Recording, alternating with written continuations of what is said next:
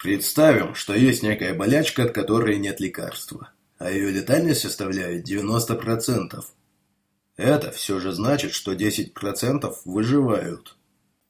Далеко за примерами ходить не нужно. Та же эбола вполне подходит. Или рак. Итак, лекарства нет, но 10% даже без лечения каким-то образом выживают. Каким? Для нас сейчас это не так важно. Сейчас мы попробуем помочь остальным 90. Тут на сцене появляется Вася.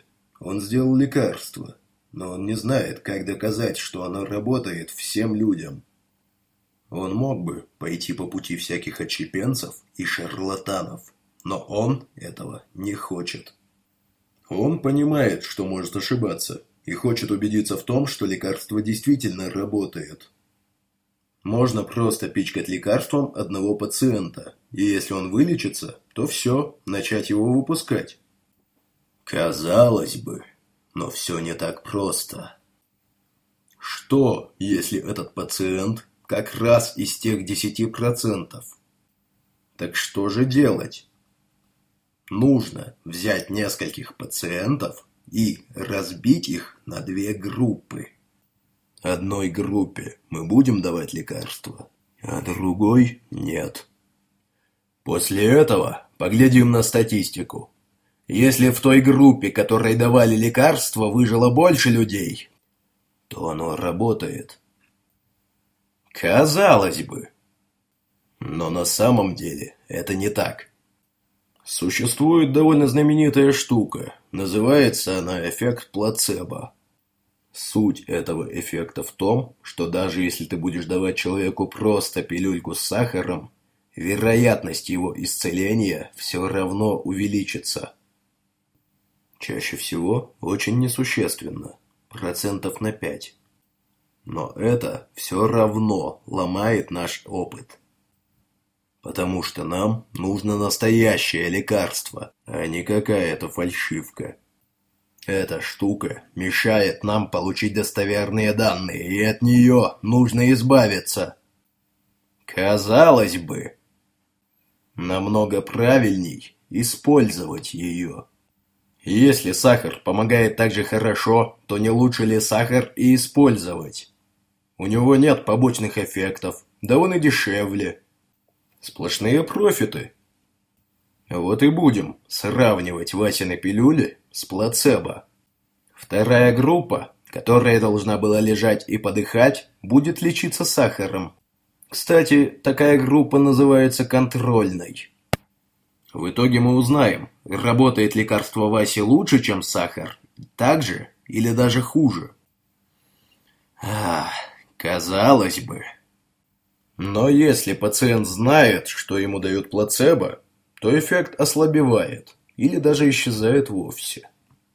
Ну, тут все очевидно. Мы просто не будем говорить пациентам, что мы им даем. Это называется слепой метод. Ну все, наш идеальный эксперимент готов. Казалось бы. Дело в том, что сам Вася может ненароком дать понять, чем он поет людей. Например, он будет суетиться вокруг больных, которым дают настоящее лекарство. Он может случайно завысить статистику в конце-то концов. Чтобы сделать свой опыт по-настоящему чистым, Вася должен пойти на страшное. Он вынужден признать, что он несовершенен. Вынужден честно сказать себе, я могу ошибиться. И только после этого он сможет поставить по-настоящему идеальный эксперимент. Он разделит подопытных на две группы. Назовет их, допустим, А и Б. Коробки с лекарствами он тоже пометит. На одной напишет один, на второй – два. В одну поместит плацебо, в другую – настоящее лекарство. Потом он скажет своей ассистентке Маше – чтобы она сама выбрала, какой группе что давать, и уедет в отпуск. Самое главное, чтобы Маша не догадывалась о том, что где лежит. От этого зависит исход всей работы. Когда Вася вернется, Маша даст ему статистические данные, в которых будет сказано, что в группе А вылечилось 20% людей, а в группе Б 40%. Вася радостно побежит публиковать результаты. Он уже будет думать о лаврах почета и славы. О том, как люди, исцеленные от смертельного недуга, будут благодарны ему. Так все и будет. Казалось бы. Но Вася совершил маленькую ошибку. В его подопытных группах было всего по пять человек. Тут, разумеется, ни о какой достоверной статистике речи быть не может. Зато его исследованиями заинтересовалась одна фармацевтическая компания. И она проспонсировала большое исследование. Оказалось, что в контрольной группе вылечилось 17%, а в исследуемой – 25%. Лекарство Васи не очень эффективно, но пока это лучшее, что у нас есть.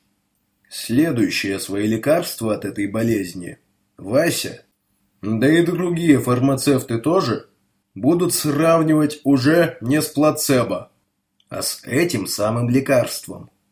Казалось бы, что я должен добавить еще что-то.